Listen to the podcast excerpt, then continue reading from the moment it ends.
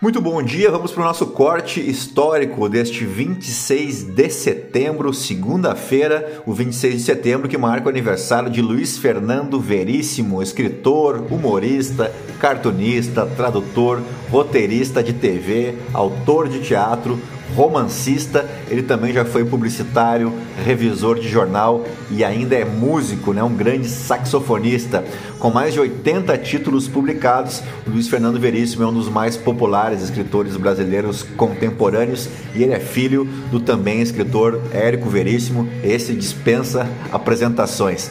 Bom, o Luiz Fernando Veríssimo é autor de vários clássicos também, como O Analista de Bagé, As Mentiras que os Homens Contam, Ed Morte, Comédias da Vida Privada, que inclusive virou série de TV, e ele assina também as tirinhas da Família Brasil e tantos outros sucessos. Uh, e também aniversaria hoje a Maria da Graça Costa Pena Burgos, a nossa Gal Costa, cantora e compositora brasileira, eleita como a sétima maior voz da música brasileira pela revista Rolling Stone em 2012.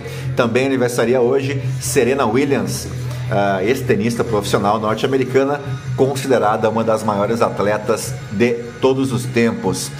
Vamos agora para os nossos fatos históricos. Vamos para o ano de 1688, quando o Conselho da cidade de Amsterdã votava a favor da, da invasão da Inglaterra por Guilherme de Orange, que se tornou aí a Revolução Gloriosa, que é o nome que se dá aos acontecimentos que se passaram na Inglaterra e levaram à deposição de Jaime II do trono inglês eh, no mesmo ano, em 1688. Com a Revolução Gloriosa, o Guilherme de Orange e a Maria Stuart tornaram-se reis da Inglaterra, marcando o início do período da monarquia constitucional que dura até hoje, né? A Revolução Gloriosa é a continuidade de um processo que se estendeu na Inglaterra de 1640 a 1688, a chamada Revolução Puritana, ah, e ambas são parte da Revolução Inglesa, também conhecida como a Guerra Civil Inglesa, e esse foi o primeiro grande evento resultado de uma série de atritos entre os reis da dinastia Stuart e o parlamento da Inglaterra.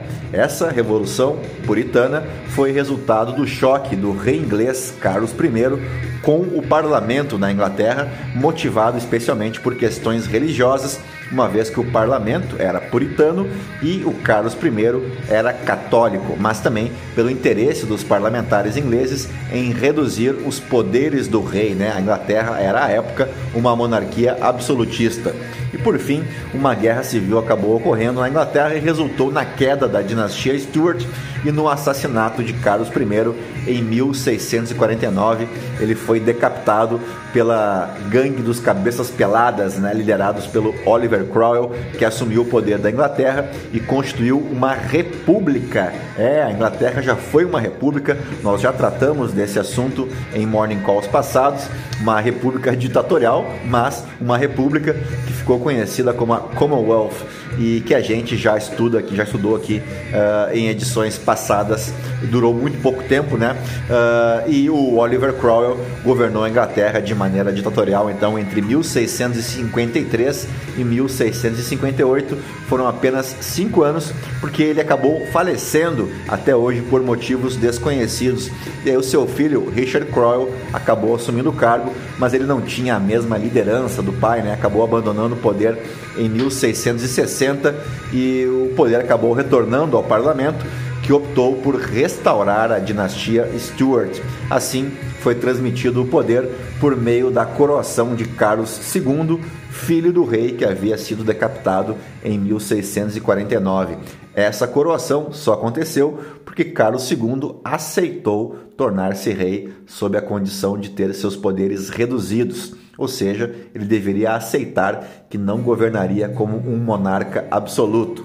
Essa condição demonstrava o poder que o parlamento havia conquistado e que os tempos do absolutismo na Inglaterra haviam chegado ao fim. A restauração monárquica, por sua vez, levou a novos atritos entre o parlamento e os Stuart. O reinado de Carlos II estendeu-se até 1600 1185. Então foi sucedido por seu irmão Jaime II. E essa sucessão ao trono foi ocupada porque o Carlos II não teve nenhum filho homem legítimo. Durante o reinado de Jaime II, os atritos com o parlamento aumentaram de forma considerável porque o rei tentou fortalecer novamente o catolicismo na Inglaterra, lembrando que o parlamento inglês seguia puritano e ele tentou reimplantar também um sistema absolutista, que foi o estopim aí que levou os parlamentares a conspirarem a derrubada do Jaime II, uh, o que, que foi o estopim de verdade foi o nascimento do filho do Jaime II, que foi nomeado como Jaime Eduardo. E o nascimento do herdeiro do rei trazia uma grande ameaça né, de que uma dinastia católica fosse perpetuada no poder. Assim, os parlamentares dos dois partidos ingleses, o Whig e o Tory, reuniram-se em conspiração e convidaram Maria Stuart, que era filha do rei, e o seu marido, Guilherme de Orange, a participarem dela. O convite foi feito aos dois porque ambos eram protestantes, assim como os membros do parlamento. E a conspiração fez o Guilherme de Orange levar as tropas para a Inglaterra em 1688 e isso forçou o Jaime II e a sua esposa Maria de Módena a fugirem para a França. Após a fuga de Jaime II, o parlamento coroou Guilherme de Orange e Maria Stuart como rei e rainha da Inglaterra e a transição de poder aconteceu sem derramamento de sangue e ficou marcada na história inglesa como a Revolução Gloriosa. A primeira grande importância da Revolução Gloriosa para a história da Inglaterra é que ela marca de forma definitiva a queda do absolutismo na Inglaterra. Com isso, o país confirmou-se como uma monarquia constitucional baseada nos princípios liberais que foram fundamentais para o acontecimento de outras revoluções no século seguinte. Vamos agora para o ano de 1973, quando o Concorde fazia sua primeira travessia ininterrupta do Atlântico em um tempo recorde. O Concorde é um avião comercial supersônico de passageiros que foi produzido entre abril de 65 e o final de 1978 uh, uma história de recordes impressionantes. O Concorde atingiu a maior altitude de um avião lá em 1973, com 20 mil metros de altitude. A média de um voo transatlântico nos dias atuais é de 11 mil metros. Já a maior velocidade veio no ano seguinte, 1974, quando o Concorde atingiu o Mach 2.23, essa que é a medida de velocidade do som, onde 1 representa a velocidade sônica. O Concorde era então capaz de voar duas vezes mais rápido do que o som, o que significa mais de 2.100 km por hora num voo de cruzeiro. Quando o Concorde foi projetado, em meados dos anos 50, por um consórcio francês e inglês, que mais tarde acabaria formando a europeia Airbus, estávamos em plena Guerra Fria, o que fez com que os russos também tivessem planos para o seu avião supersônico, o que gerou aí o Tupolev Tu-144, que até chegou a ser operado comercialmente, mas por um curto espaço de tempo, já que acabou sendo aposentado depois de dois graves acidentes. O Concorde foi encomendado por diversas companhias aéreas, mas entre o início do projeto, os testes e o começo da operação vieram as crises do petróleo, né, preocupações com o custo de operação e o impacto ambiental. Além disso, logo depois surgiram aeronaves subsônicas como o Boeing 747, que se mostrou mais eficiente e de menor risco. Com isso, na sua curta existência, foram fabricados apenas 20 jatos Concorde, utilizados somente pela Air France e pela British Airways. O Concorde bateu os recordes de circunavegação da Terra em 1992, no aniversário de 500 anos da viagem de Cristóvão Colombo. O Air France Concorde FBTS SD cruzou o mundo em 32 horas 49 minutos e 3 segundos, partindo de Lisboa e parando para reabastecer seis vezes em Santo Domingo, Acapulco, Honolulu, Guam, Bangkok e Bahrein. Já em 1995 ele bateu o mesmo recorde, só que na direção oposta. Ele partiu de Nova York e em 31 horas, 27 minutos e 49 segundos cruzou a terra, parando em Toulouse, uh, Dubai, Bangkok, Guam, Honolulu e Acapulco, também para reabastecimento. E as pessoas que tiveram o privilégio de voar em um Concorde afirmam de forma categórica que era possível ver a olho nu a curvatura da Terra pela janela. Fechamos com 1983, quando Stanislav Petrov evitava o início de um conflito nuclear com os Estados Unidos.